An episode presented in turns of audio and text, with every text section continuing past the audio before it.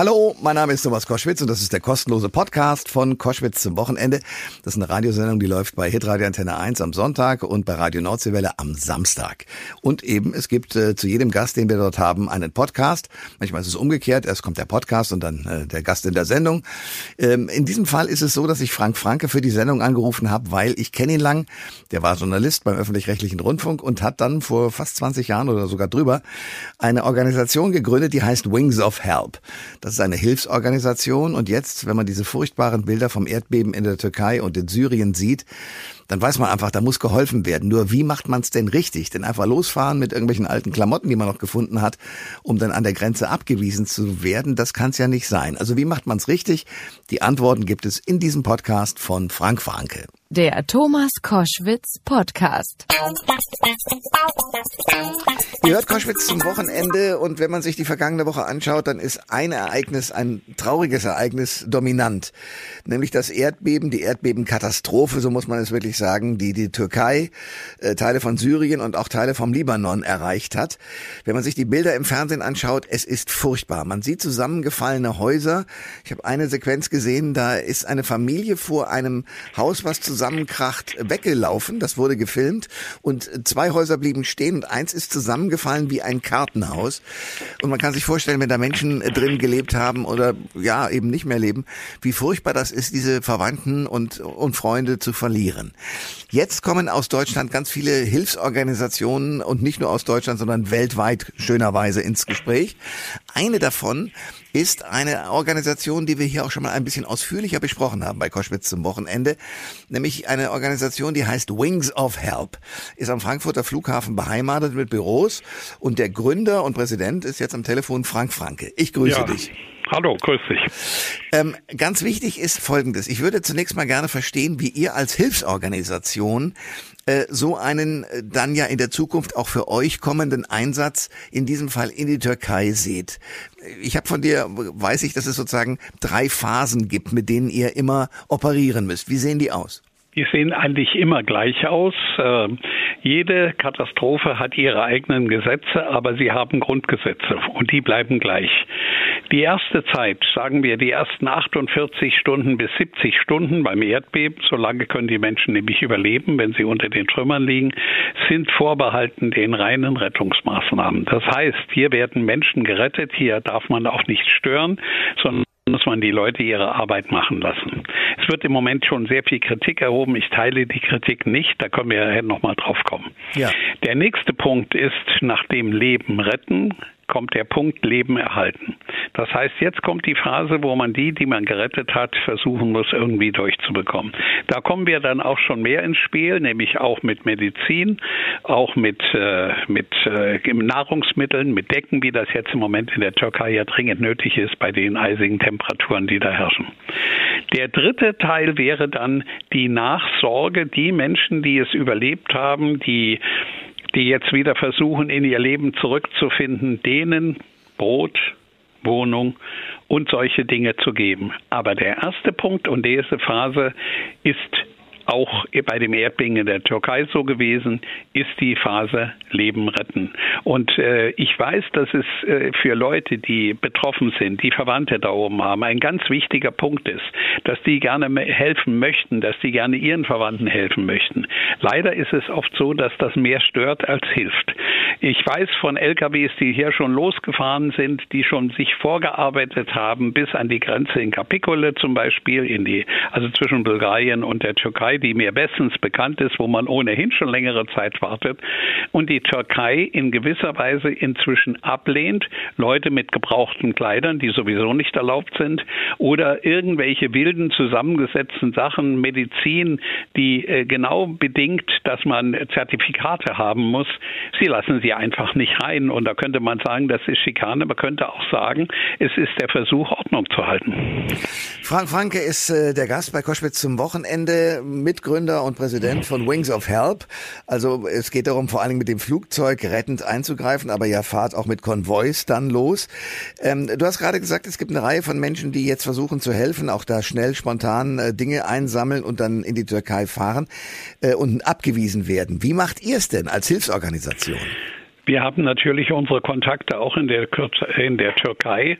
Äh, wir sind mit vier Lkw-Konvois an der syrisch-türkischen Grenze gewesen, haben auch mit der Hilfe der Türkei da in Zusammenarbeit dort geholfen bei den Menschen, die in, äh, in Syrien oder, oder sonst irgendwo äh, dringend Hilfe brauchten und kennen daher die Wege in der Türkei gut. Die sind nicht einfach. Die Türkei hat ihre eigenen Vorstellungen, wie sie die Hilfe leistet. Und ich finde, in gewisser Weise muss man das auch akzeptieren. Ich sagte schon, ich teile die Kritik nicht, die da zurzeit erhoben wird, sondern ich weiß, dass dort eine relativ gute und professionelle Arbeit geleistet wird. Ich kenne die Zentrale der AFAD. AFAD ist die nationale Katastrophenbehörde in der Türkei. Äh, sehr gut. Das ist, muss man sich vorstellen, das ist ein großer Saal mit bestimmt 30, 40 Bildschirmen, wo all diese Gebiete abgebildet sind, wo man wirklich händeringend versucht, den Menschen zu helfen. Und äh, vielleicht ein Wort noch, wenn ich das äh, ja, kann, zu der Kritik. Äh, wir sind ja gerne in unserem Land auch dabei, äh, auch den Leuten zeigen zu wollen, wie man es eigentlich richtig macht. Äh, das ist nicht ganz so gut. Und wenn man zurückdenkt, wie das im Ahrtal gelaufen ist und wie das da schiefgegangen ist bei der doch wesentlich kleineren Katastrophe, dann sollte man am besten still sein und die Leute ihre Arbeit tun lassen. Du sagst, es gibt eine türkische sozusagen Organisation, die dann auch dafür sorgt, etwas ganz Wichtiges zu machen, nämlich die Hilfsgüter an die richtigen Plätze zu bringen. Denn äh, du warst auch, glaube ich, äh, in einem Erdbeben beziehungsweise Katastrophengebiet, wo dann teilweise auch geschossen wurde, weil alle gleichzeitig sozusagen die Hilfsgüter von einem Laster zerren wollten. Also die schrecklichste Vorstellung ist, äh, wir haben das in Haiti erlebt. Wir erinnern uns alle an das große Erdbeben in Haiti, das ja fast 300.000 Menschen Menschen das Leben gekostet hat, äh, dass dort Leute auch in ihrem Wunsch zu helfen hingefahren sind, sich auf ihre Fläche gestellt haben und angefangen haben, per Hand Sachen zu verteilen. Äh, das ist hochgefährlich, denn man muss sich überlegen, dass da ja Tausende von Menschen sind, die jetzt nichts haben und die eine Chance für sich sehen. In Haiti war das dann noch äh, härter, weil dort sind dann auch richtige Unruhen ausgebrochen. Leute, es wurde auch geschossen und insgesamt sind neun, wenn ich mich richtig erinnere, neun Helfer bei dem Erdbeben oder nach dem Erdbeben in Haiti zu Tode gekommen, weil sie in genau solch eine Geschichte reingeraten sind. Ich meine, das ist ein, ein Risiko, das darf man nicht eingeben. Und ich mag es persönlich auch nicht. In meiner oder unserer Organisation hier habe ich das schlichtweg nicht erlaubt. Wir, wenn wir dort in ein solches Land kommen, jetzt auch in die Türkei, stellen wir uns nicht hin und verteilen die Sachen selber, sondern wir haben unsere Mittelsmänner im Land. Dieses Bild, das wir jetzt aus dem wohlgestalteten Westen kommen und dort die Almosen verteilen, ist mir ehrlich gesagt nicht recht und deswegen erlaube ich es auch nicht. Frank Franke ist unser Gast bei Koschwitz zum Wochenende. Wings of Help ist die Hilfsorganisation, die sich eben auf solche furchtbaren Katastrophen über Jahre immer wieder einstellen muss. Was macht ihr jetzt konkret? Also ihr wartet ja ab, das habe ich begriffen, und sorgt erst dann mit einem Konvoi äh, dafür, wenn sozusagen Arzneien notwendig sind oder ihr im Ort, in der, in der, im Land selber Dinge kaufen und verteilen könnt, die dann ähm, den Bedürftigen zugeteilt werden. Aber was ist euer nächster Schritt jetzt, am Montag beispielsweise? Läuft, es läuft sogar noch ein ganz klein bisschen anders. Wir haben uns also genau erkundigt, was jetzt gebraucht wird. Das ist übrigens eine Voraussetzung, wenn man irgendwo Hilfe leistet. Erstmal nachfragen, was braucht ihr wirklich? Braucht ihr dieses Medikament oder braucht ihr zum Leben erhalten im Moment das andere Medikament? Oder braucht ihr jetzt im Moment am allerdringendsten ein Decken, was jetzt sicher der Fall da unten ist? Dann wird das auch so gemacht. Das heißt, der erste Schritt ist nachfragen, was braucht ihr wirklich? Nächste Frage ist, was dürfen wir einführen?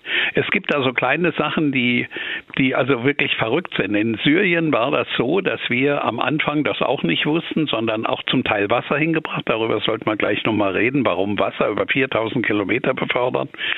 Aber da haben wir zum Teil auch Wasser mit wir würden sagen, mit Spritz gebracht, also Kohlensäure, ja, genau. Kohlensäurewasser. Ja, ja.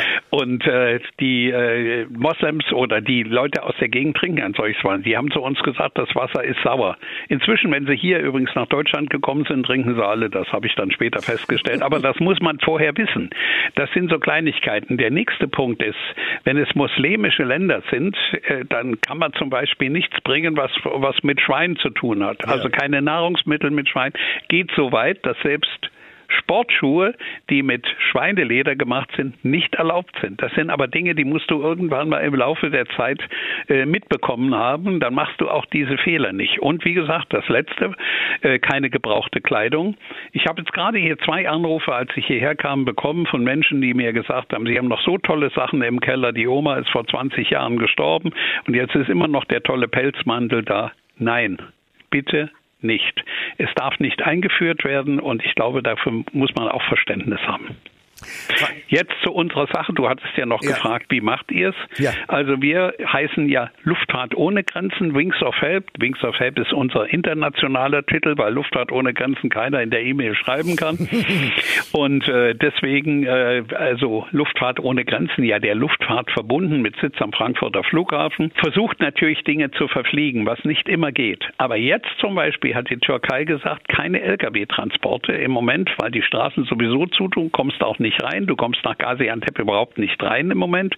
Das ist dem Militär vorbehalten. Jetzt fahren die Leute 4000 Kilometer und stehen da vor irgendeiner Schranke. Ich stelle mir das vor. Das muss zutiefst frustrierend sein. Es ist ja immer die Frage, was machst du mit dem Geld, was dir die Leute anvertrauen? Und da ist sicher eine gute Idee, auch im Lande selber zu kaufen, so du die richtigen Adressen hast, die wir haben, wo du dort einkaufen kannst und dir damit die Transportkosten sparst.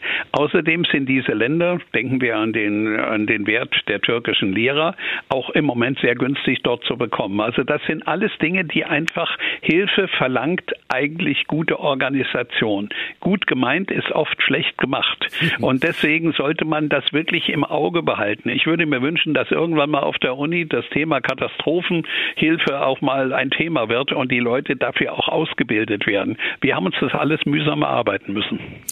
Frank Franke ist unser Gast bei Koschwitz zum Wochenende. Wings of Help, ich bleibe bei diesem englischen Begriff, äh, ja. Flug, äh, Luftfahrt ohne Grenzen natürlich. So ist eure Hilfsorganisation aufgestellt. Ich will eine Sache noch mal kurz ansprechen, die wir auch, als du zu Gast warst bei uns in der Sendung im Studio, ähm, schon angesprochen hast, aber die in diesen Momenten vielleicht auch noch mal ganz wichtig sind, um sich dran zu erinnern wenn ich äh, bei verschiedenen Organisationen Geld spende, ich sage mal einen Euro, dann muss ich davon ausgehen, das habe ich von dir gelernt, dass 50 Prozent, also 50 Cent, äh, in die Organisation äh, dieses Vereins gehen und nur 50 Prozent, also 50 Cent, ankommen bei den jeweiligen Opfern, die ich eigentlich mit meiner Spende beglücken wollte. Wie ist es bei euch? Also der, das deutsche Gesetz erlaubt das tatsächlich bis 50 Prozent und äh, dann hat man immer noch nichts Falsches gemacht. Ich halte das eher für schlecht, weil der Mensch, der einen Euro spendet, nicht gerne hat, dass 50 äh, davon irgendwie in die Organisation reinlaufen. Allerdings, um fair zu sein, jede Organisation hat auch ihre Kosten. Hm. Wir müssen auch unsere Kosten hier decken. Aber jetzt kommt es darauf an und danach, glaube ich, kann man auch ein bisschen die Qualität einer Organisation Organisation bewerten. Äh, wie hoch sind denn diese sogenannten operationellen Kosten? Wir haben es hinbekommen in unserer Organisation, die seit genau 20 Jahren besteht, im Juni diesen Jahres, es immer zu halten irgendwo zwischen 11 und 13 Prozent. Und das ist eigentlich, so ist uns das von den Wirtschaftsprüfern gesagt worden, ein sensationeller Wert, weil damit klar wird, dass wir sehr, sehr wenig, zum Beispiel keine Löhne bezahlen und wenig, wenig Geld an die, an der Seite ausgeben. Das muss nicht an jemanden zugutekommen. Das ist auch eine Frage des Wirtschaftens, wie du mit deinem Geld umgehst. Und ich finde das sehr wichtig. Und die Frage, die immer wieder gestellt wird, wenn ich jetzt was spenden will, ich glaube, das ist noch ein ganz wichtiger Punkt. Wie finde ich eigentlich raus, wer ist der richtige Partner für mich? Und ich will jetzt nicht sagen, dass alle an uns spenden sollen. Das ist nicht der Fall. Aber es gibt ein paar Bewertungsgrundlagen, Grundlagen. Ich würde, wenn ich jetzt äh, Empfehlungen geben könnte, vorschlagen, auf jeden Fall mal auf die Webseite des Unternehmens zu gehen, der Organisation zu gehen. Mit wem sind sie verbunden?